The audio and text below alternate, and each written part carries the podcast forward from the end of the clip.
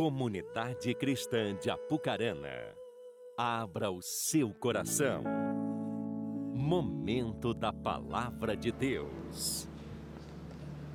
Amém. Pode se assentar, igreja, fique à vontade. A paz do Senhor a todos.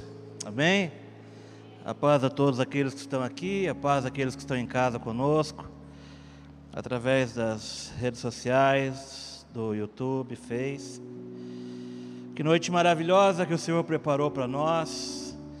E mais maravilhoso ainda porque você está aqui para receber o que o Senhor tem sobre as nossas vidas. Quero convidar você a abrir ou ligar a sua Bíblia no livro de Lucas, capítulo 11.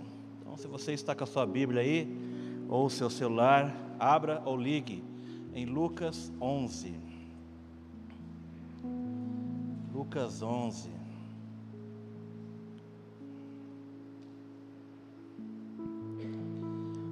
Lucas capítulo 11, a partir da, do versículo 5. Lucas 11. Temos algumas pessoas que estão nos acompanhando hoje pelas redes sociais. Esse tempo tem deixado alguns mais doentes, garganta, febre, né? E aí estão nos acompanhando hoje pelas redes sociais. Se alguém está em casa nos acompanhando pelas redes sociais, se um dia você precisar ficar em casa também por conta de algum motivo, só se for por causa de algum motivo, tá, gente? Nada mais, se você puder, sempre é bom que você esteja aqui. Mas quando você precisar ficar em casa, eu quero convidar você a cultuar conosco e a não assistir o culto, tá? São duas coisas diferentes, né? Porque às vezes o cara vai ficar em casa e fala: Não, hoje eu vou assistir o culto. E aí ele liga a televisão, pega a feijoada do almoço, a sobra, né? Dá uma esquentada no micro-ondas naquela linguiça. E aí o cara sente, senta na frente da televisão, batendo a feijoada, rotando a linguiça. Culto é culto. E mesmo que você esteja em casa, precisa ficar em casa quando você estiver lá, por favor, cultue conosco, ou seja, pare tudo o que você está fazendo para adorar conosco, para cultuar conosco, mesmo que seja à distância. Amém? Recado para quem está em casa, recado para quem está aqui, se precisar ficar em casa. Mas quero convidar você, já que você está agora com a Bíblia aberta em Lucas capítulo 11, a partir do versículo 8. Quero ler com você, acompanhe comigo, por favor. Diz assim a palavra do Senhor. Disse-lhes ainda Jesus: Qual dentre vós, tendo um amigo, e este for procurá-lo à meia-noite e lhe disser: Amigo, empresta-me três pães, pois um amigo meu chegando de viagem procurou-me, e eu nada tenho que lhe oferecer. E o outro que lhe responda lá de dentro, dizendo: Não me importunes a porta já está fechada, e os meus filhos comigo também já estão deitados. Não posso levantar-me para, para estudar. Digo-vos que, se não se levantar para dar-lhes, por, por ser seu amigo, todavia o fará, por causa da importunação, e lhe dará tudo o que tiver necessidade. Só até aqui, queria convidar você a fechar os seus olhos por um instante. Vamos falar com Deus. Pai, te damos graças nessa noite pela tua maravilhosa, preciosa palavra, Pai. Que as nossas mentes nessa noite venham ser abertas para o teu conhecimento. Que possamos aprender de ti, Pai. Que nesta noite, a Deus, o Senhor possa transformar a mensagem a qual o Senhor tem a revelar através da tua preciosa palavra. Mas, ó Deus, eu oro para que o Senhor venha encontrar liberdade sobre cada um que está conosco seja aqueles que estão aqui presencialmente, seja aqueles que estão assistindo, Pai, cultuando conosco de maneira online. Deus, que a tua palavra, Deus, ela possa cumprir o teu propósito sobre as nossas vidas. E, ó Deus, em nome de Jesus, ó Pai, que tudo nesta noite seja para a glória do teu santo nome. É assim que eu oro, no precioso nome de Jesus. Amém. Se você pegar a sua Bíblia, se você for ler a sua Bíblia, e dependendo da versão a qual você às vezes pode ler a sua Bíblia, você vai perceber que muitas vezes elas trazem alguns, alguns títulos, né? algumas sugestões de títulos, tá? E eu, pessoalmente, né, eu, eu, eu digo que eu não sou muito a favor desses títulos. Até porque esses títulos eles foram acrescentados futuramente nas, nas publicações da Bíblia, para que houvéssemos então uma compreensão melhor daquilo que iria ser falado no texto a seguir. Mas se você tiver acesso aos originais da Bíblia, esses títulos, a qual muitas vezes nós temos ali no início de um tópico, de uma parte da Bíblia, ele não está no original, tá? Eles foram acrescentados depois, apenas como uma sugestão. E eu, de certa forma, eu sou meio contrário em alguns momentos por, por causa dessas sugestões. Porque essas sugestões, para mim, elas, às vezes elas podem limitar a sua leitura a, a respeito daquilo que está logo na sequência. Por exemplo, se você ler Lucas 15, que vai contar a parábola do filho pródigo, né? Você lê o título, parábola do livro do, do filho pródigo, e você vai ler pensando apenas no filho. Mas para mim, a parábola ela conta, na verdade, sobre o amor do pai. Porque o filho pródigo é aquele que sai, esbanja e gasta as coisas. Mas a parábola, na verdade, está falando sobre o amor do Pai, incondicional, que recebe, que aceita, de aliança com Deus. Mas muitas vezes nós lemos a, a, a, palavra a partir da perspectiva daquilo que o texto ou o título assim também nos foi apresentado. Mas quando nós lemos essa, essa parábola de hoje, na versão Almeida e na versão Almeida Revista Atualizada, ela aparece para nós com o seguinte título, né? Ela aparece lá como o amigo importuno. Eu acredito que esse título talvez ele também seja de certa forma importuno, porque muitas vezes nós somos levados a pensar que o ponto principal desse ensino a qual Jesus ali ele está passando, falando sobre oração, ele diz a respeito da persistência de quem está batendo a porta. Né? Quando você olha o amigo importuno e você vai ler o texto na sequência, a sensação e a impressão que você tem que importuno, quem que é nesse texto? É quem está ali, batendo na porta, incomodando, a palavra diz que já era meia-noite, que já é tarde da noite, aí você fala, tarde da noite, batendo na porta do casa, na casa do outro, realmente essa pessoa está importunando, ela está incomodando. Mas, quando a gente olha para esse texto, e se assim for a nossa interpretação, se essa for a leitura que ainda nós possamos fazer sobre esse texto, ele está falando e nos mostrando algo que talvez não é tão bom para nós.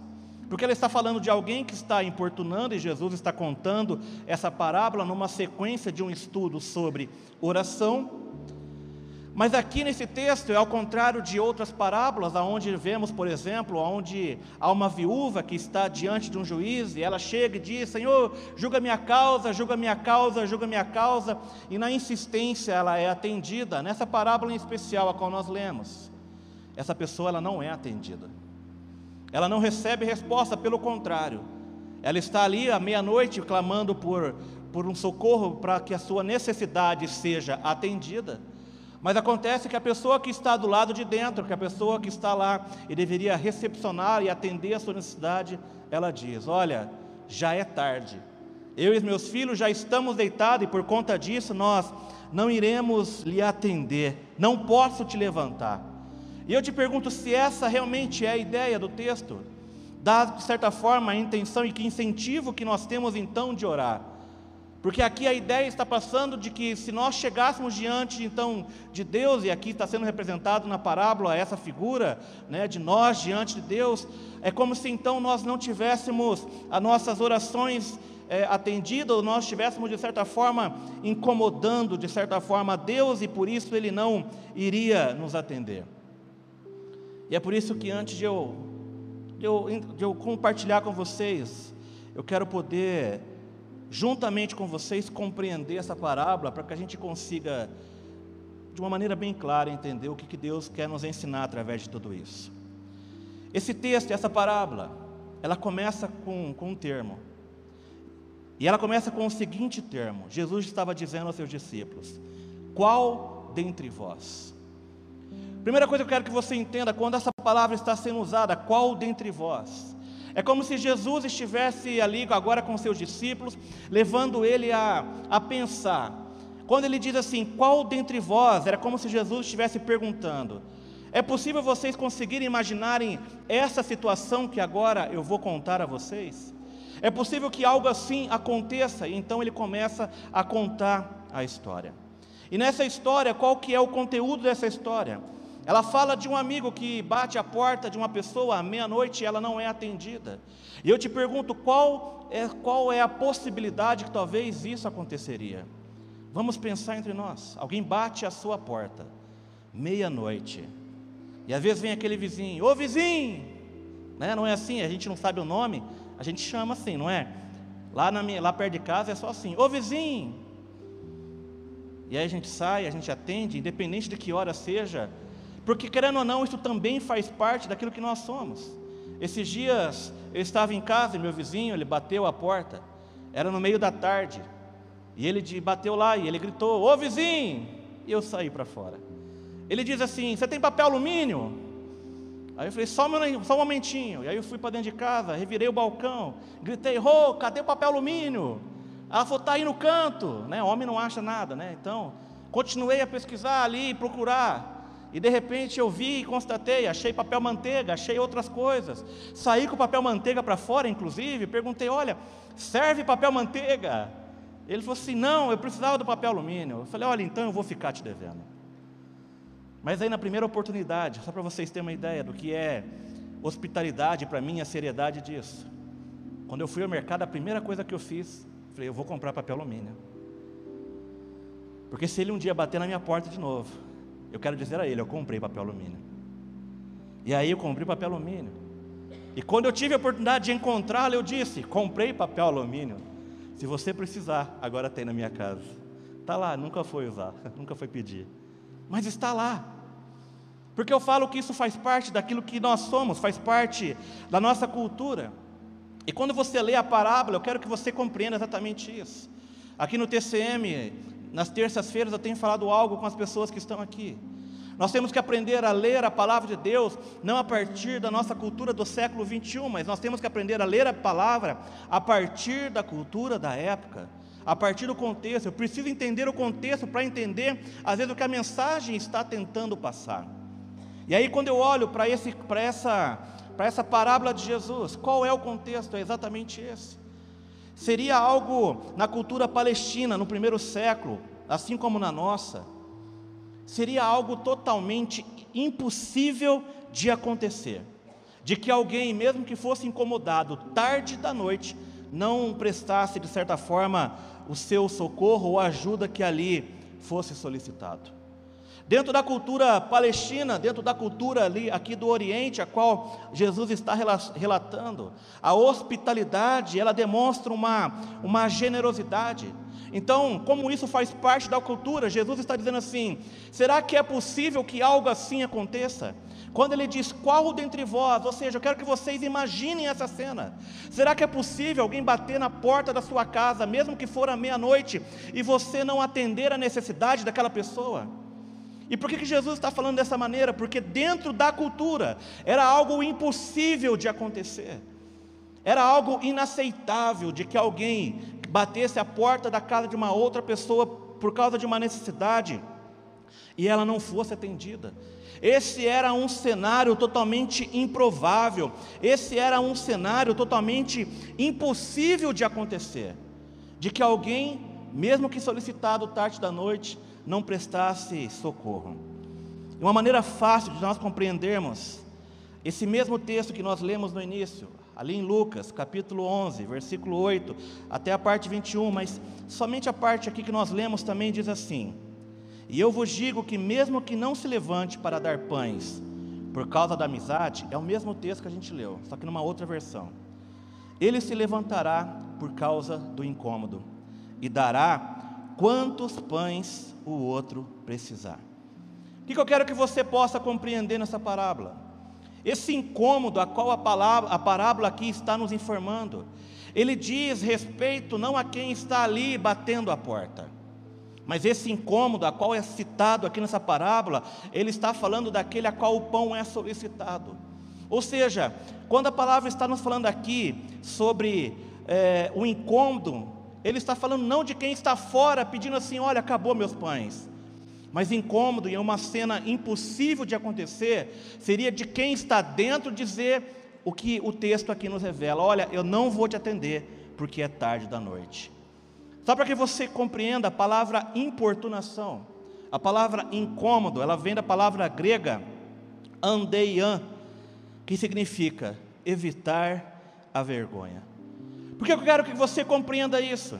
Porque quando nós olhamos para esse texto, essa parábola do amigo importuno, nos ensina que importuno não é aquele que pede pão tarde da noite, mas que importuno seria se a pessoa que está do lado de dentro não atendesse à necessidade daquele que está do lado de fora. Porque a palavra aqui importuna, ela fala assim de evitar a vergonha.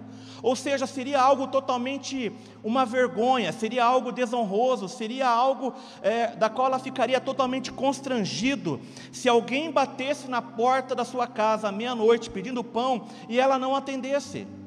Seria algo tão constrangedor que talvez no dia seguinte ela teria vergonha de ter que lidar com os vizinhos, porque talvez ela seria mal vista. Olha, está lá aquele que não atende ao necessitado, está lá aquele que não ajuda aos outros. Porque dentro dessa parábola, o que ela está nos ensinando é que importuno, algo impossível de acontecer, é que quem está do lado de dentro não atenda a quem está clamando do lado de fora. Essa é a ideia que a parábola realmente ela está tentando nos trazer. Ficamos compreendidos sobre a parábola até agora, gente? Então tá. Por que, que eu quero que você compreenda isso? Porque quando nós olhamos para essa parábola, Jesus ele não está nos orientando, ele não estava ali orientando os seus discípulos sobre a necessidade de ficar importunando a Deus. Mas o que ele estava ensinando através dessa parábola é que havia, havia uma impossibilidade de que Deus, o Pai de Jesus Cristo, o nosso Pai, de certa forma, não viesse atender ao seu pedido. O que a parábola está nos ensinando é que algo que é impossível de se imaginar, que é impossível de acontecer, que é uma cena que não vai acontecer, que não pode acontecer de maneira alguma, porque seria vergonhoso, seria o fato de Deus não nos atender. E sabe por que, que Deus ele jamais vai deixar, ele sempre vai nos atender? Porque seria, conforme a própria parábola, seria algo vergonhoso, seria algo desonroso para o nome de Deus. Por isso que ele está usando essa, essa figura para expressar todo, todo esse contexto.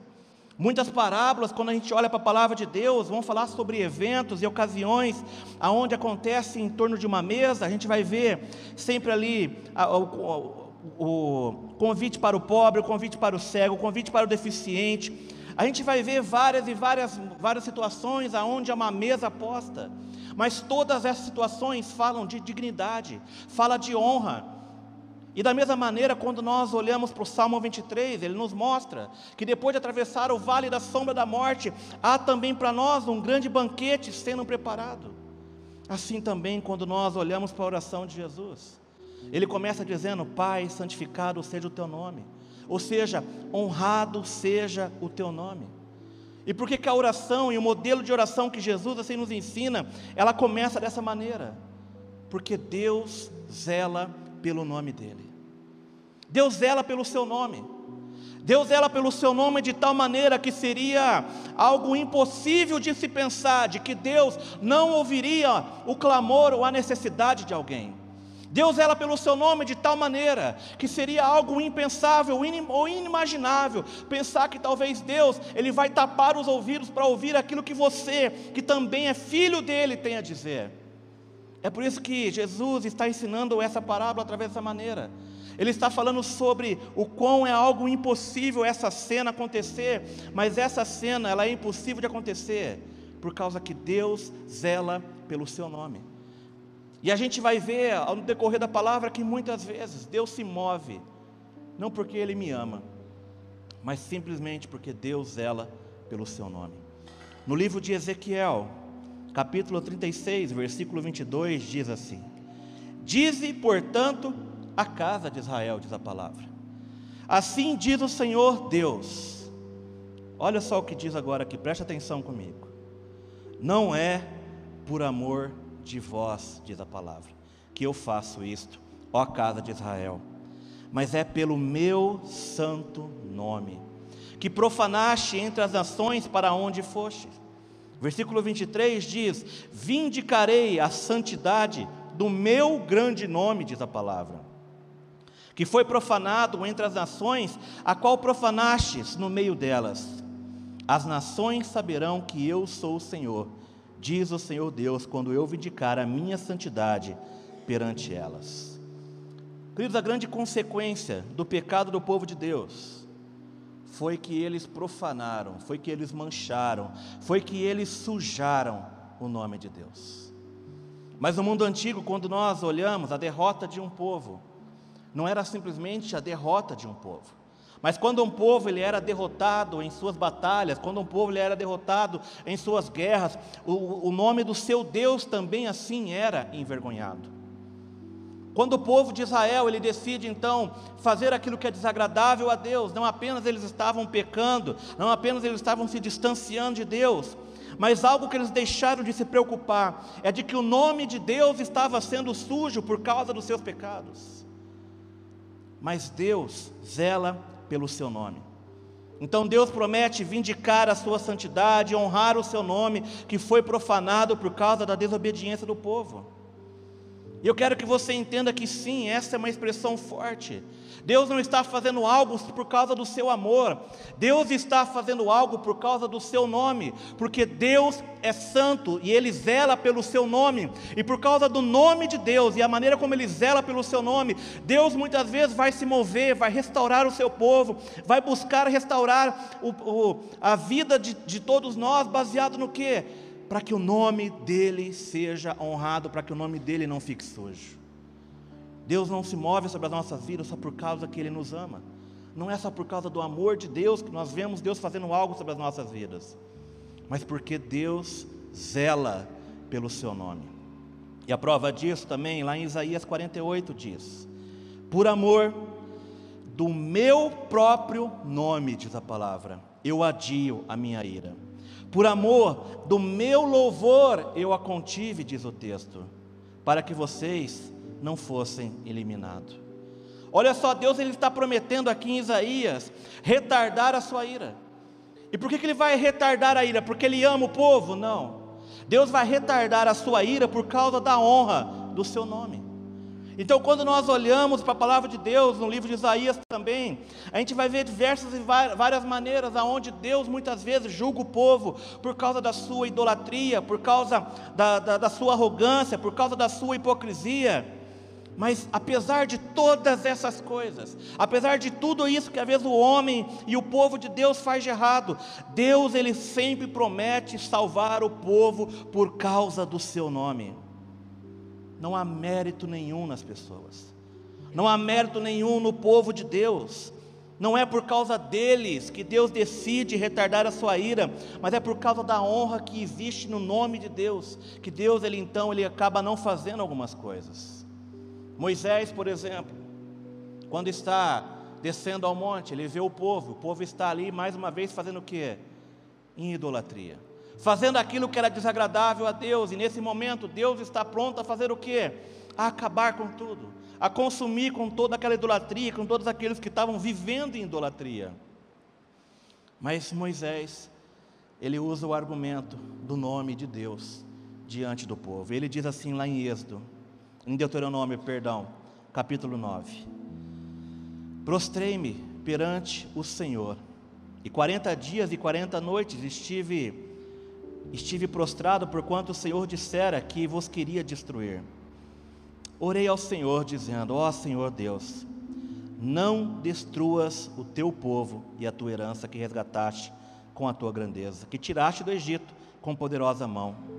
Lembra-te dos teus servos Abraão, Isaque e Jacó. Não atentes para a dureza deste povo, nem para a sua maldade, nem para o seu pecado, para que o povo da terra de onde nos tiraste não diga: não tendo podido o Senhor introduzi-los na terra de que ele havia lhes falado e porque os aborrecia, ou tirou para matá-los no deserto. Todavia, São eles o teu povo e a tua herança, que tiraste com grande força e com braço estendido. Moisés ele fala diante de Deus, ele fala assim: Senhor, ele diz: Olha, retarda a tua ira. Não faça isso contra o povo. Eles sim, eles estão em idolatria. Mas lá em Êxodo ele diz assim, um pouquinho antes, ele diz assim: o que vão dizer os egípcios? Quando souberem que o Senhor matou o povo no deserto. Moisés está dizendo assim para o Senhor: olha, Senhor, eles são maus, eles são ruins, eles são idólatras. Mas ele apela o que vão dizer do Senhor, o que vão falar do seu nome, quando souber o que aconteceu aqui no deserto. Por isso, Senhor, retarda a tua ira, não age com ira sobre este povo. E o mesmo também assim acontece com Davi. Salmos 25, 11 diz: Por causa do teu nome, Senhor, por causa do teu nome, perdoa a minha iniquidade, que é grande. Por causa do teu nome. Então, o nome de Deus, Deus zela pelo seu nome. E por Deus zelar o seu nome, muitas vezes nós vamos ver Deus agindo porque Ele zela pelo seu nome. Mas lá em Hebreus, nós somos incentivados a orar. Em Hebreus capítulo 4, ele diz assim: Portanto, visto que temos um grande sumo sacerdote que adentrou os céus, Jesus, o Filho de Deus, apeguemos-nos com firmeza à fé que professamos pois não temos um sumo sacerdote que não possa compadecer-se das nossas fraquezas, mas sim alguém que, como nós, passou por todo tipo de tentação, porém sem pecado. Assim, aproximemo-nos do trono de graça com toda a confiança, a fim de recebermos misericórdia e encontrarmos graça que nos ajude no momento da necessidade. O princípio aqui usado pelo escritor de Hebreus, para nós nos aproximarmos do trono da, do trono da graça, ele diz para nós fazermos isso com confiança. Confiança em quem? Em Jesus Cristo. Confiança em Jesus e naquilo que Ele fez por nós.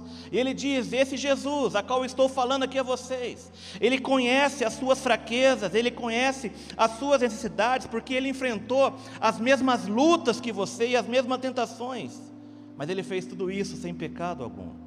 Jesus, ele é o nosso grande intercessor, ele é o nosso grande sumo sacerdote. E é por causa da sua compaixão, amor e misericórdia que nós temos a certeza que nós podemos receber socorro no momento certo das nossas vidas.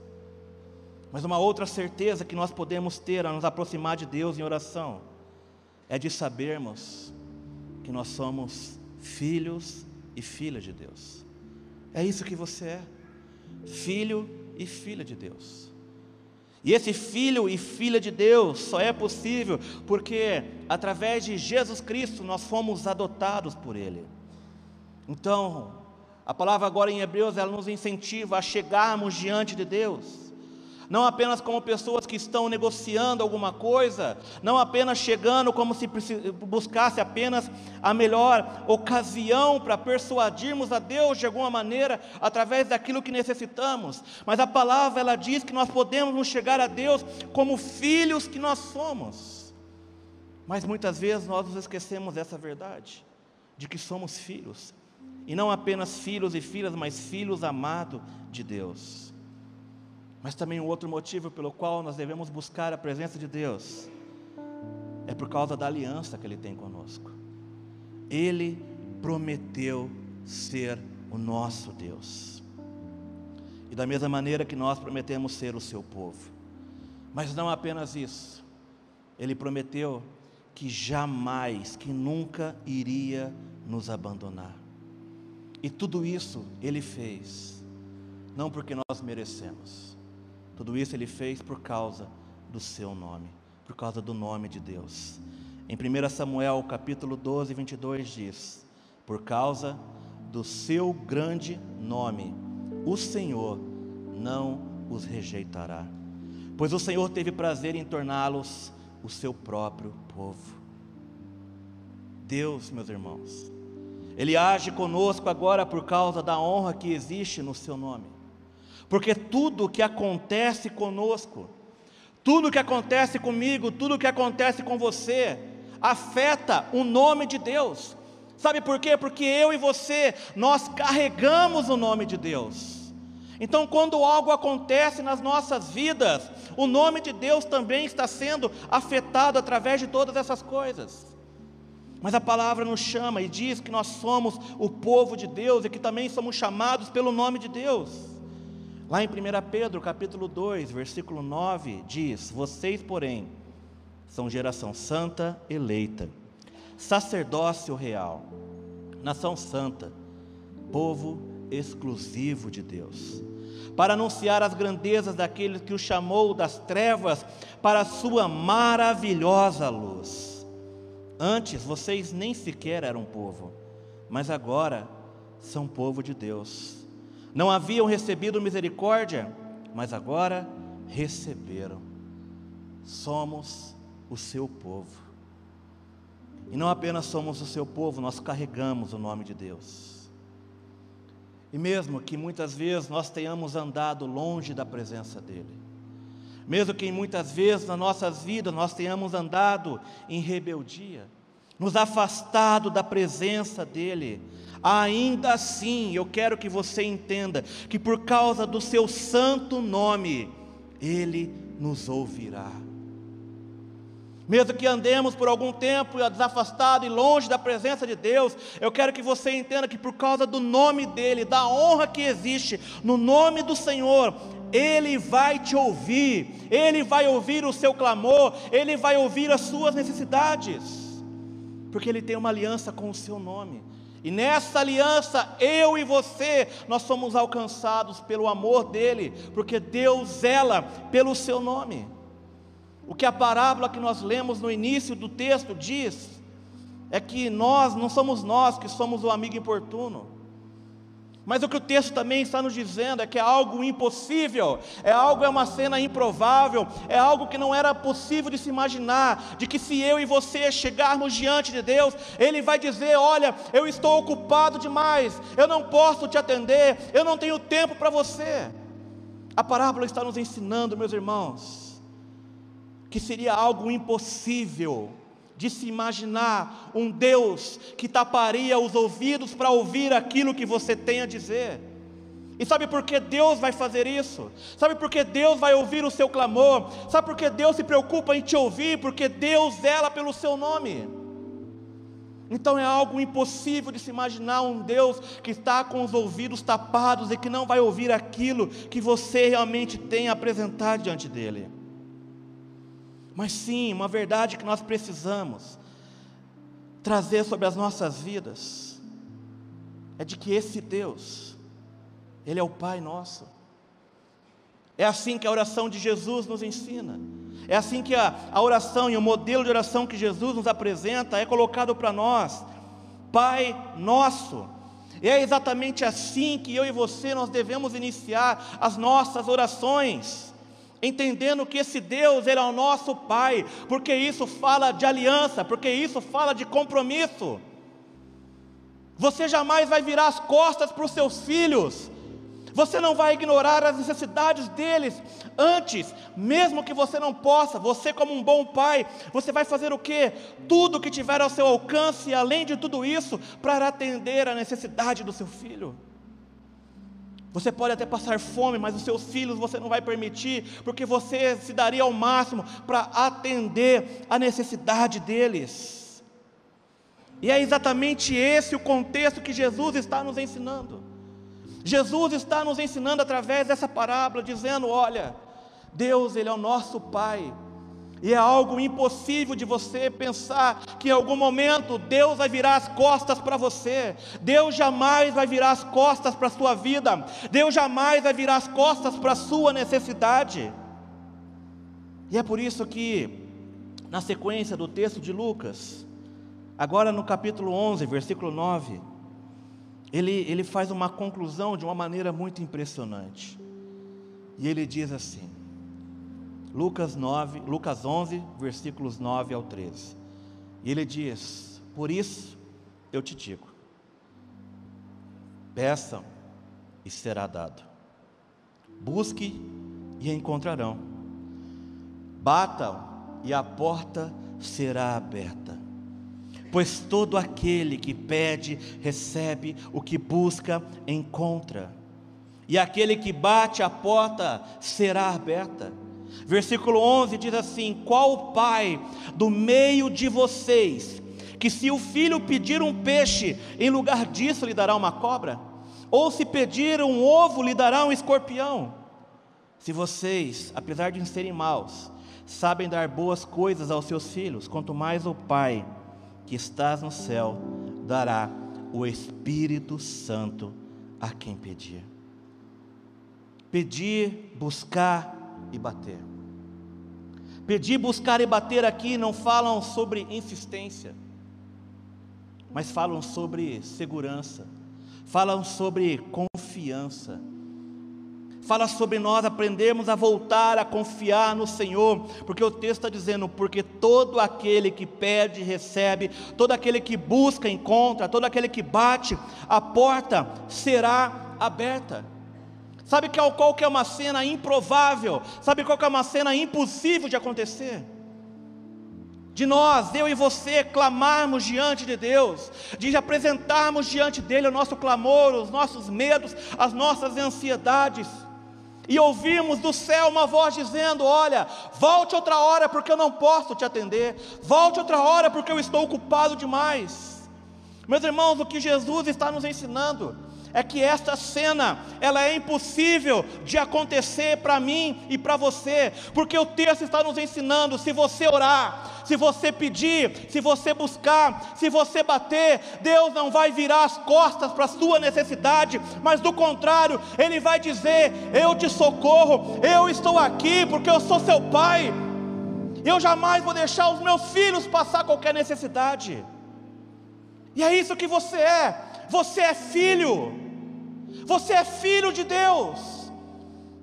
As suas necessidades importam para Deus. Você é filho de Deus.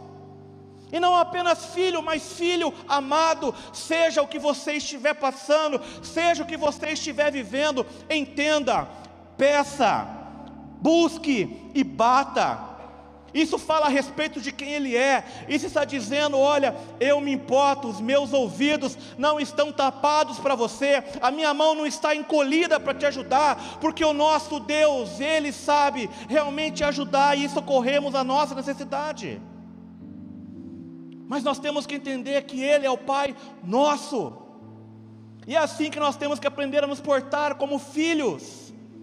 A parábola está dizendo, ele se importa e nós precisamos voltar a aprender a confiar em Deus.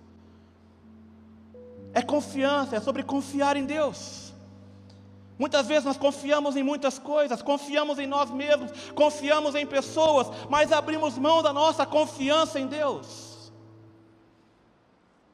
Joel capítulo 2, 12 diz: Agora, porém, declara o Senhor: Voltem-se para mim de todo o coração, com jejum, lamento e pranto.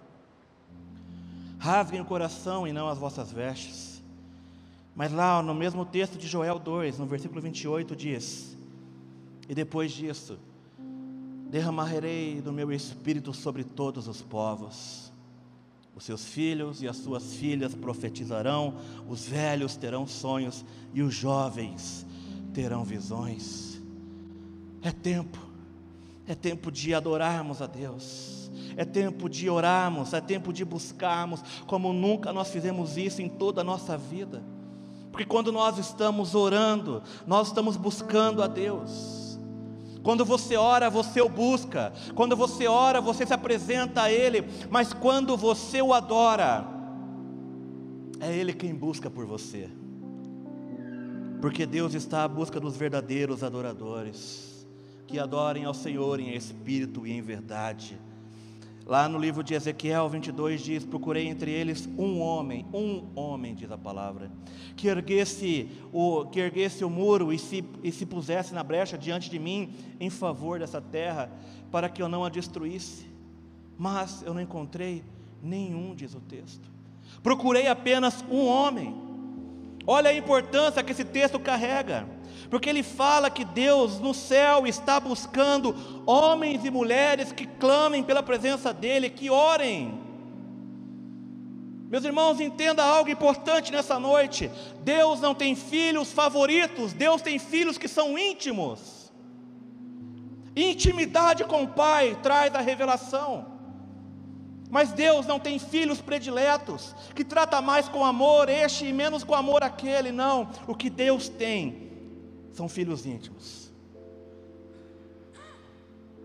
Que tipo de filho temos sido?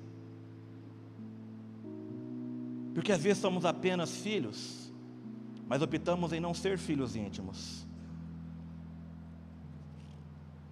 Porque Deus, meus irmãos, não tem filhos favoritos tem filhos íntimos. E os filhos íntimos são aqueles que o adoram, que o buscam.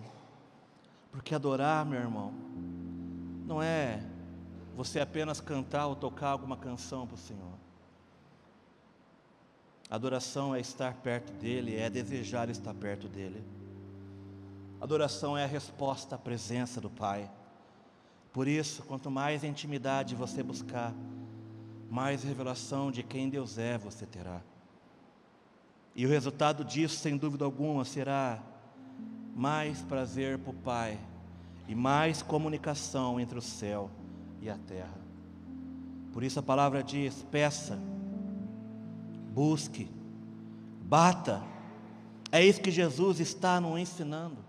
E o que ele vai dar a quem pede, a quem busca e a quem bate, o texto diz que ele vai dar o Espírito Santo sobre as nossas vidas. E eu garanto a você que não há nada melhor que nós possamos receber do Pai, que não seja o Espírito que nos dará tudo aquilo que tivermos necessidade. É tempo de nós voltarmos a buscar a Deus. Sabe, quando Deus falava comigo sobre essa palavra, Ele falava sobre nós voltarmos a confiar nele. Nós precisamos voltar a confiar em Deus, meus irmãos. E nos lembrarmos que nós somos parte do seu povo, mas de que Ele é o nosso Deus. E não há outro Deus que seja como o nosso Deus. Mas em 2 Crônicas, capítulo 7, versículo 14, diz: Se o meu povo, que se chama pelo meu nome, se humilhar, orar, buscar a minha face e se afastar dos seus maus caminhos, dos céus eu ouvirei, diz a palavra. Perdoarei o seu pecado e curarei a sua terra. Por causa do nome do Senhor, Deus ele promete responder a nossa postura de quebrantamento. Por isso é tempo de nós orarmos. De voltarmos a orar como nunca antes nós orávamos. É tempo de nós buscarmos a face do Senhor como nunca antes nós buscamos. Mas também é tempo de nós voltarmos a confiar no Senhor. Queria convidar toda a igreja a se colocar de pé por um instante.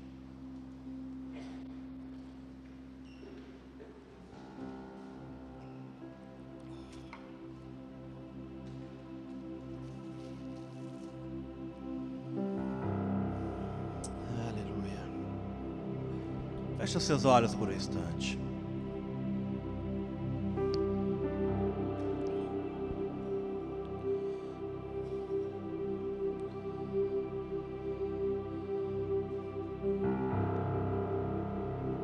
parábola de hoje ela nos ensina que é improvável, é impossível, é inimaginável que Deus não ouça a sua oração e queira atender às suas necessidades. Esta é uma cena impossível. E com isso eu quero que você entenda: Deus jamais vai virar as costas para você.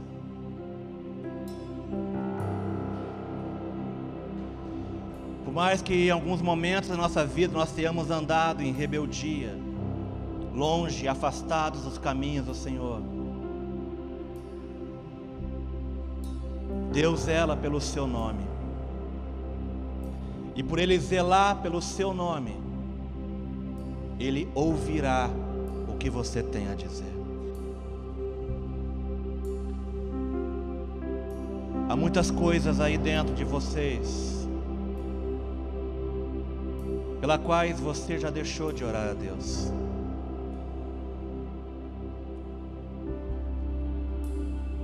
Quantas coisas você deixou de confiar nele?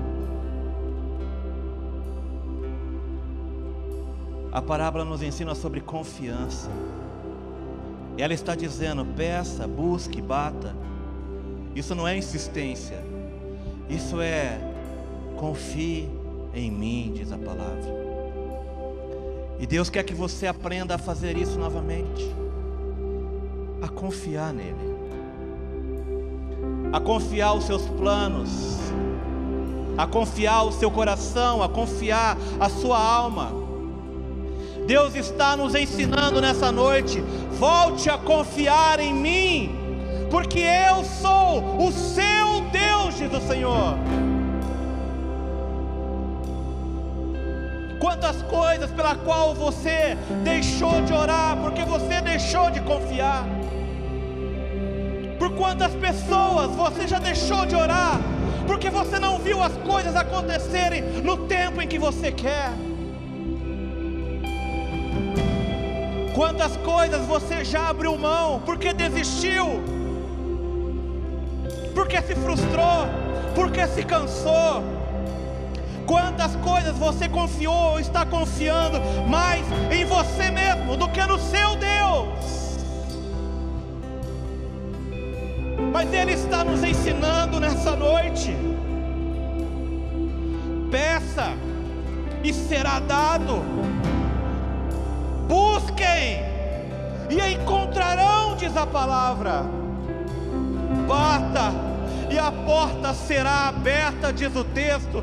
Sabe por quê, meus irmãos? Porque é uma cena impossível de acontecer.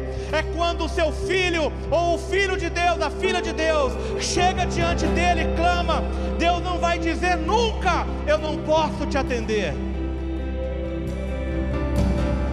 Deus está dizendo: peça, bata, busque. Mas ele diz: porque a porta será aberta para você. Ou seja, Deus está dizendo: eu ouço o que você tem a falar a meu respeito. Eu ouço o que você tem a clamar a mim. Por quantas coisas você deixou de clamar a Deus? Por quantas situações você abriu mão já de orar diante de Deus? Porque não viu a manifestação no tempo em que você assim esperava? A palavra está nos ensinando nessa noite. Bata, e a porta vai abrir e você não vai ser considerado como alguém importuno diante de Deus. Porque o que a palavra nos ensina que importuno é nós pensarmos que Deus não vai atender a sua necessidade. É impossível imaginar que Deus não vai ouvir o seu clamor. E pelo que você tem que clamar diante de Deus nessa noite? talvez por alguém, talvez por você mesmo, talvez por alguma situação que você está lutando e relutando há alguns anos, mas que no meio desse caminho todo você se cansou, você desistiu e deixou de confiar. E Deus está dizendo a você nessa noite: confie em mim. Confie em mim, diz o Senhor. Entregue, entregue diante de Deus os seus medos. Entregue diante dele as suas ansiedades. Entregue diante dele as suas preocupações. mas confie, porque os ouvidos deles não estão tampados e nem as suas mãos encolhidas. Antes, Deus está dizendo: clama e eu vou te responder, peça e eu vou te ajudar, Senhor. Que Deus traga a sua memória agora, em nome de Jesus, Espírito Santo de Deus. Traga a memória aqui agora, Pai pessoas, situações pela qual nós deixamos de confiar em Ti.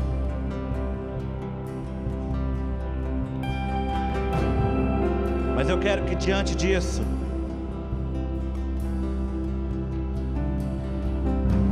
você clame a Ele.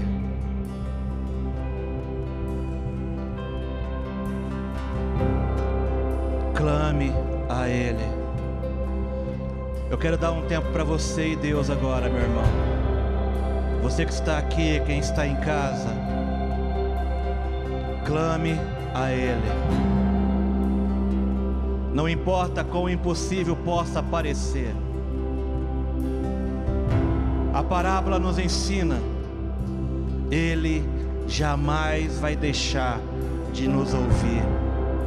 Mas ainda assim, a palavra está nos dizendo: se o Pai, que se vocês, apesar de serem maus, sabem dar boas coisas aos seus filhos, quanto mais o Pai que estás no céu dará o Espírito Santo a quem pedir. Porque todo aquele que pede, recebe, que busca, encontra, que bate, vê a porta se abrir. Eu declaro em nome de Jesus que muitas portas se abram nessa noite. Espírito Santo de Deus, nós te damos liberdade sobre este lugar. Nós te damos liberdade sobre cada uma dessas pessoas que estão aqui. Espírito Santo de Deus, se move. Se move sobre as vidas que estão aqui porque hoje nós apresentamos o nosso clamor diante de um Deus a qual nós dizemos: Senhor, nós confiamos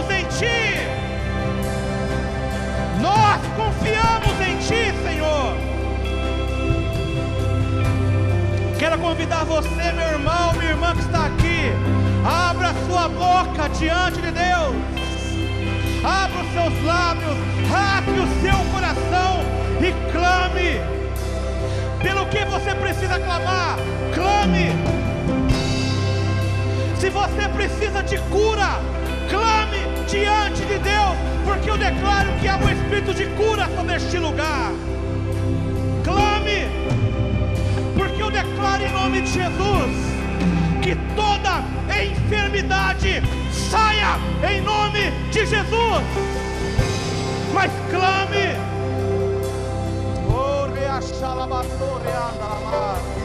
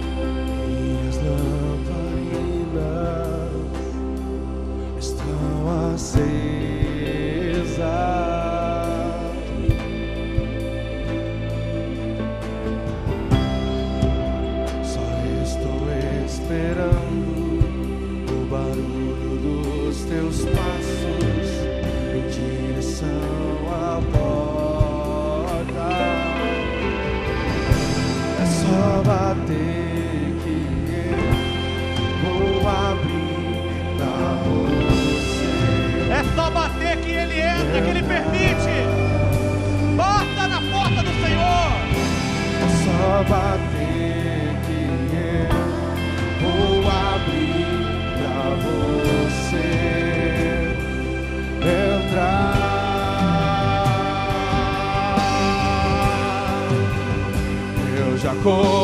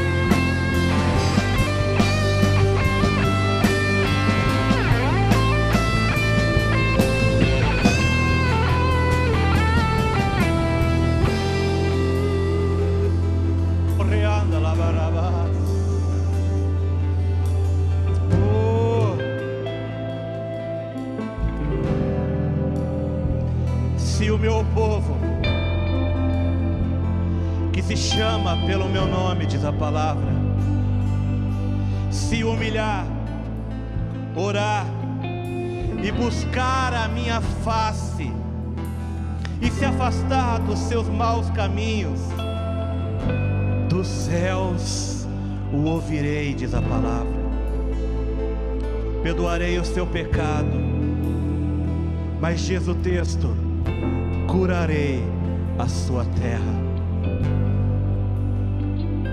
Curarei a sua terra. Há pessoas que estão aqui que têm sido atormentadas pelo medo. Há pessoas que estão aqui nessa noite vivem escravas do medo. E eu quero dizer a você,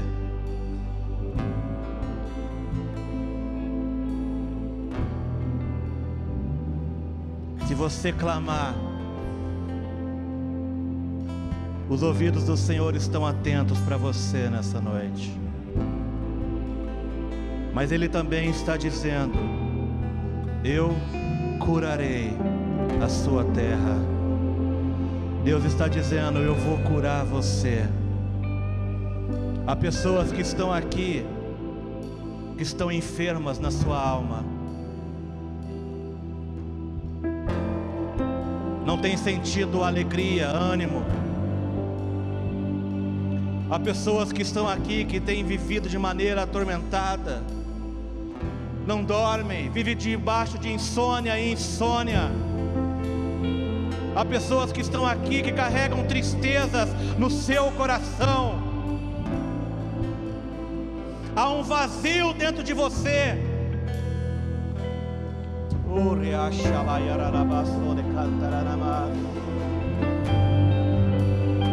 E Deus está dizendo: é tempo de cura sobre a tua vida.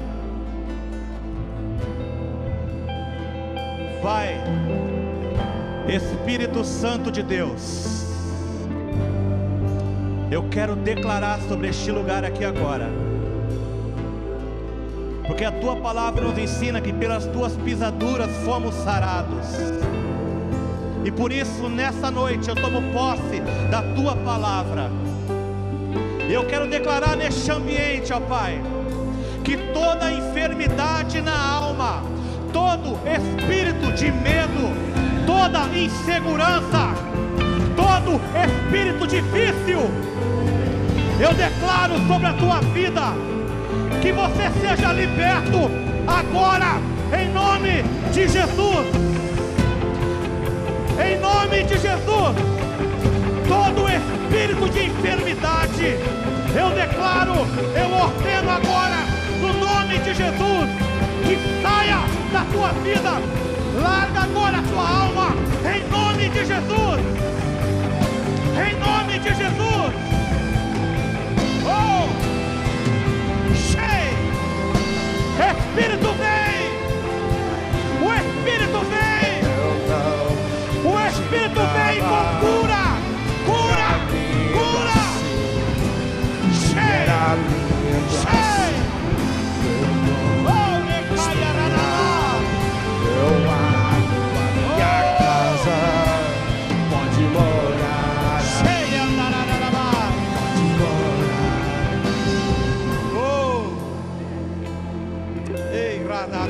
Shoreka. Shoreka Lama.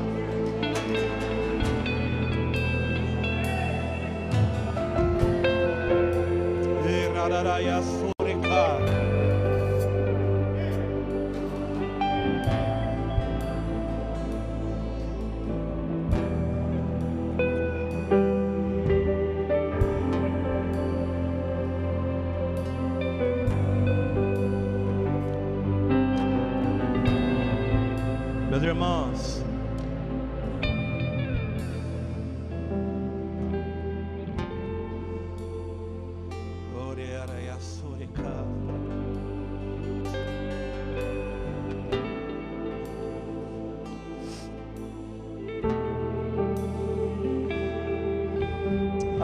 Pessoas que estão aqui.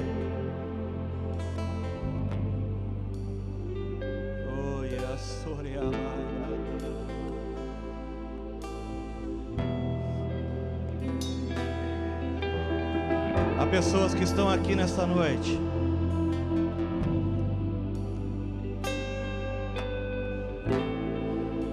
Que têm se sentido como um vaso seco na presença de Deus.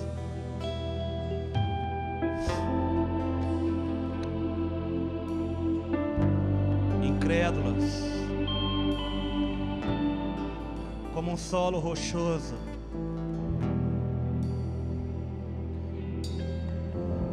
Nesta noite, Deus está removendo a terra.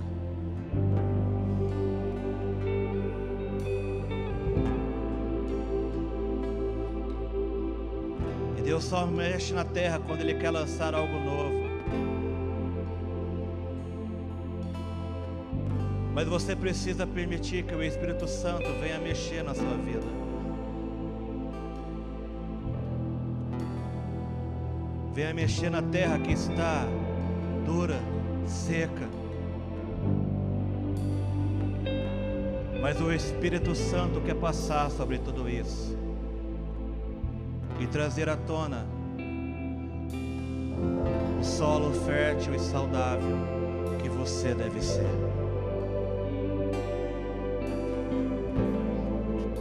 E tornar você alguém frutífero novamente. Porque o Senhor não te chamou para ser um espectador das coisas, mas Ele te chama para ser um participante do reino dos céus aqui na terra. Mas Ele diz: Deixa eu mover sobre a tua vida. Mas também há pessoas que estão aqui,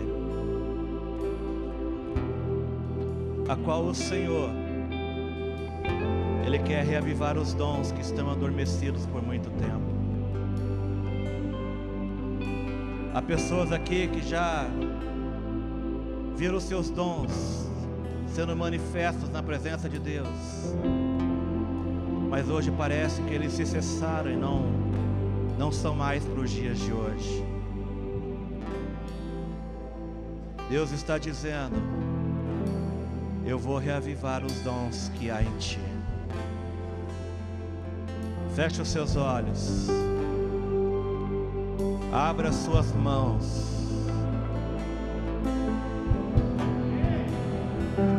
O Espírito Santo vai mover sobre este lugar agora.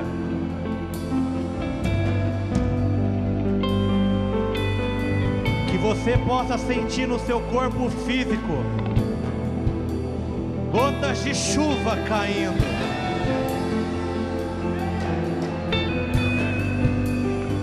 Porque quando a terra está pronta, Deus manda chuva seródia pela manhã. Deus manda chuva. Por isso eu declaro em nome de Jesus sobre este lugar liberdade do Espírito Santo.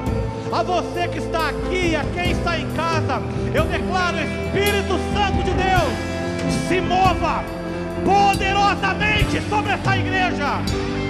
Eu declaro em nome de Jesus, que os dons sejam avivados sobre ti, que você volte a queimar na presença dEle, Espírito Santo, venha com fogo, venha com chuva, venha como um vento, mas venha e enche este lugar, enche este lugar, enche, vem.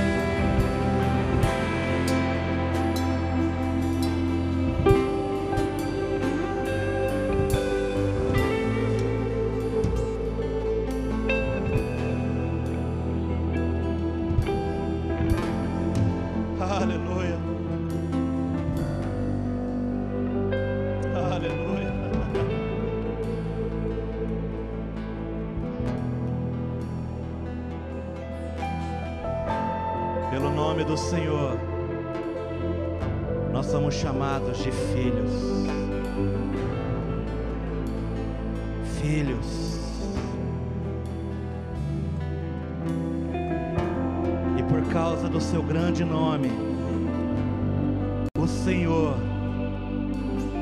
não os rejeitará, diz a palavra.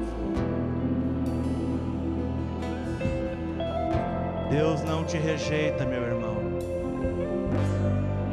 Deus nunca vai te rejeitar. Nunca. Mas entenda, você é filho. Ande como filho. Viva como filho. Trabalhe no seu dia a dia, estude como filho e filha de Deus que você é. Permita o Senhor restaurar a sua identidade, te revelar quem você realmente é. Mas a revelação de quem você é vem no momento em que você descobre quem Ele é. E Ele é o seu Deus, Ele é o Pai nosso. E o Pai socorre os teus filhos. Por isso, entenda: os ouvidos do Senhor nunca estarão tampados para você, e nem a sua mão encolhida para te socorrer, porque Deus é o seu Pai, que nunca te rejeitará, jamais te abandonará.